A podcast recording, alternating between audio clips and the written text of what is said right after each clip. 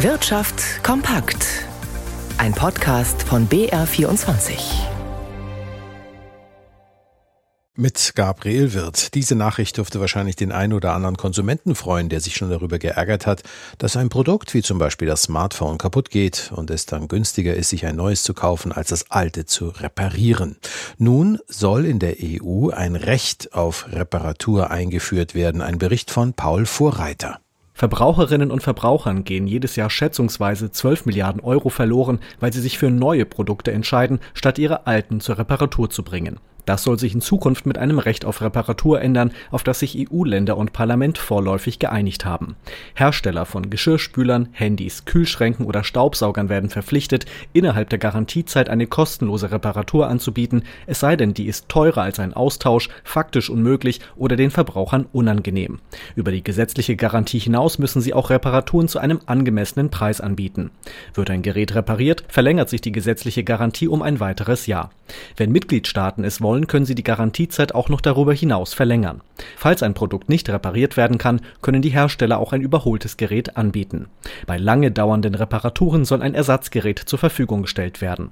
Über ein EU-weites Online-Portal sollen Verbraucherinnen und Verbraucher einsehen können, wo es Werkstätten oder Geschäfte gibt, bei denen sie ihre Geräte wieder flott bekommen können. Hersteller werden dazu verpflichtet, Reparaturanleitungen oder Ersatzteile für die erwartete Lebensdauer des Produkts auch für unabhängige Werkstätten bereitzuhalten.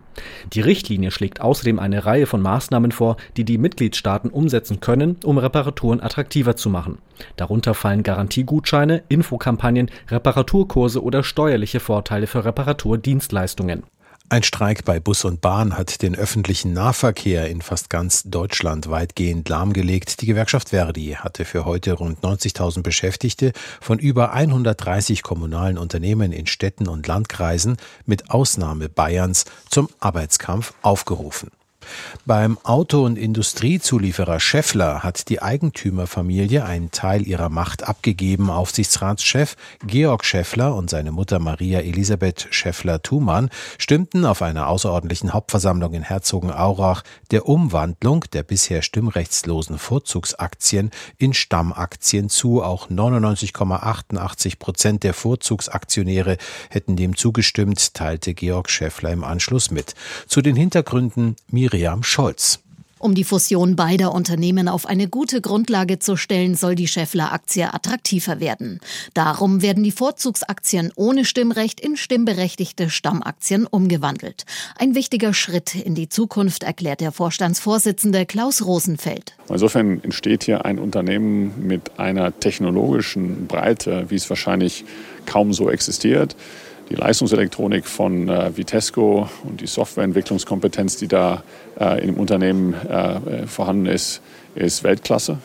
Wir sind Weltklasse in anderen Bereichen und wir werden hier ein Unternehmen aufbauen, was sich gerade dem verändernden Umfeld äh, der Automobilindustrie hervorragend positioniert. Mit der Umwandlung sind auch die Erwartungen verbunden, dass die Aktie in den MDAX aufsteigen und so den Kurs beflügeln könnte. Im April soll die Verschmelzung von Vitesco und Scheffler offiziell beschlossen werden und bis Jahresende abgeschlossen sein. Der DAX hat heute ein neues Rekordhoch erreicht und zwar bei 17.005 Zählern. Jan Blatt in unserem BR24 Börsenstudio. Wie sieht's denn aktuell aus? Also zunächst der DAX mit einem neuen Rekordhoch, mit äh, so der Hoffnung, dass sich die chinesische Wirtschaft erholt und die chinesische Immobilienkrise nicht zu sehr belastet. Der DAX mit einem Rekordhoch wegen der Hoffnung auf Zinssenkungen der Europäischen Zentralbank und der US-Notenbank, weil ja die Inflation deutlich zurückgegangen ist. Der Dow Jones hatte gestern erstmals in seiner rund 140-jährigen Geschichte über 38.500 Punkten geschlossen.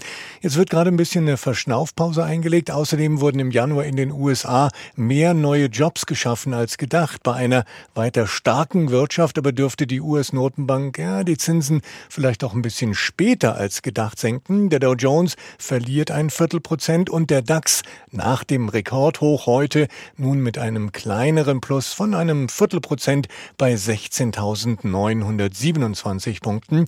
Bei den Übernahmegesprächen zwischen dem Kunststoffhersteller Covestro aus dem DAX und dem arabischen Ölkonzern ADNOC ist keine Einigung absehbar, berichtet das Handelsblatt. Aktien von Covestro verbilligen sich um eineinhalb Prozent und der Euro fällt auf 1,0787 Dollar nach den starken US-Arbeitsmarktdaten.